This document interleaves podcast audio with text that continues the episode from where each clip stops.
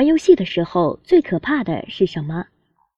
你对这个游戏规则并不熟悉，明规则一知半解，潜规则一无所知，而你的对手熟悉规则，有丰富的作战经验，并且还能够设局干扰你的出牌计划。这么一局游戏下来，百分之九十九的我方玩家死得透透的。那可能你会说了，谁会去玩这种游戏啊？那可不就是有呢？当普通的投资者遭到老鼠仓，就是这么一回事儿了。最近有个投资经理被抓，判了五年半。他的本职工作是掌管太平洋财险和太平洋人寿证券投资组合账户所投资股票的品种、数量、价格等。任职期间，协议操作另外三人的股票账户，条理清晰的约定盈亏的责权内容。利用职务之便牟利，成交一千五百一十次，累计成交金额七点六六亿余元。博士、投资经理、精英，内部消息：我方不是猪队友，奈何对方是神对手，且有神助攻。你是这样的吗？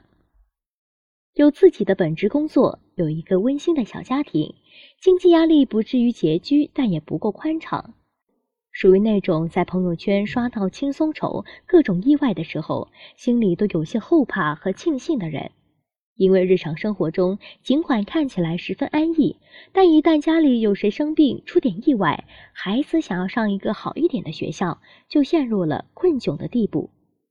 你也愁啊，可是事业不可能有如神助一般突飞猛进，也偏没有财运中彩票，那该怎么办呢？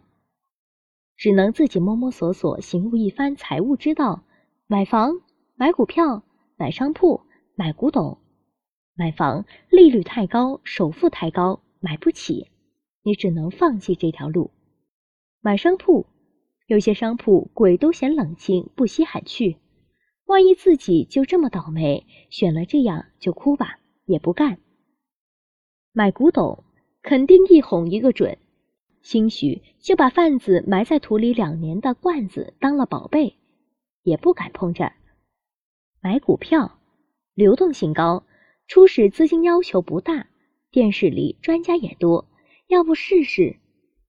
试试就试试，结果恰好的是，你遇上了李某、王某，非专业投资者遇上了职业的坑。投资品种那么多，哪类资产收益是最高的？两百多年的美国金融市场显示，股票是长期投资中收益最高的资产。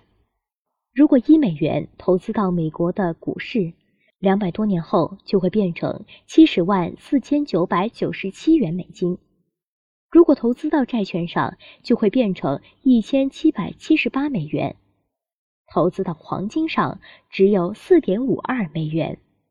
一方面是各种防不胜防的陷阱。另一方面，又是实际存在的利益，真是让人头疼而为难呢。有没有一种投资方式，能够让你吃到收益，又能规避掉一些不必要的风险呢？有的，有这样一个投资品种，让巴菲特毫不顾忌的偏爱它。这个品种是巴菲特在公开场合唯一推荐他的品种，并在二零一四年的时候立下遗嘱。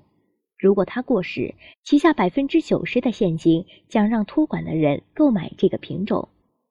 指数基金百分之九十的可能性适合你。什么是基金？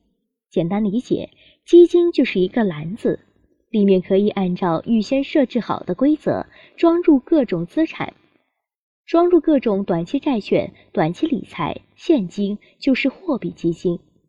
装入各种企业债、国债就是债券基金，装入各个公司的股票就是股票基金。那指数基金是什么呢？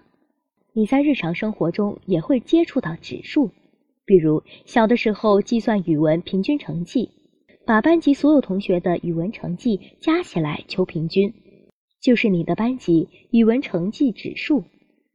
指数由证券交易所和指数公司开发。指数选股规则公开透明，有的是市值最大的前五十家公司，有的是分红最多的前五十家公司。指数基金的选股规则高度近似于指数的选股规则，相当于如果你买了指数基金，就是按照指数的配置策略，将你的资金分散到了很多个优秀的公司当中。为什么会上涨呢？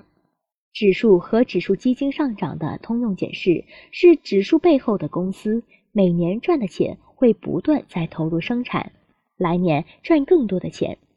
因此，如果你购买指数基金，相当于某一个特定且公开的规则，配置了最优秀的一批公司的股票。特定且公开的规则非常重要，这就意味着基金经理在挑选股票的时候，受到指数的限制，不得随意按照他个人的喜好去挑选股票，必须按照指数来选。指数的限定使老鼠仓无法存在于指数基金投资当中。只要经济是继续往上发展的，你投资的指数基金也会跟着上涨，让你享受红利。能力圈的最好的定义是什么？我认为是知道自己不做什么。性价比怎么理解？不是看你拥有多少。而是看你为了得到这些，你付出的努力是不是最恰好，没有浪费。比如财务自由，你愿意花百分之一百的精力吗？还是选取更划算的方式呢？如果是更划算，那么指数基金非常适合你。你的精力是最有价值的，合理的配置才能够得到人生最优解。好了本期节目结束了下期节目再会。如果还觉得不过瘾可以加我的班主任饶胜老师微信幺五零二六七三七五三四。聊理财聊考研聊兴趣聊人生聊梦想。和我在成都的街头走一走哦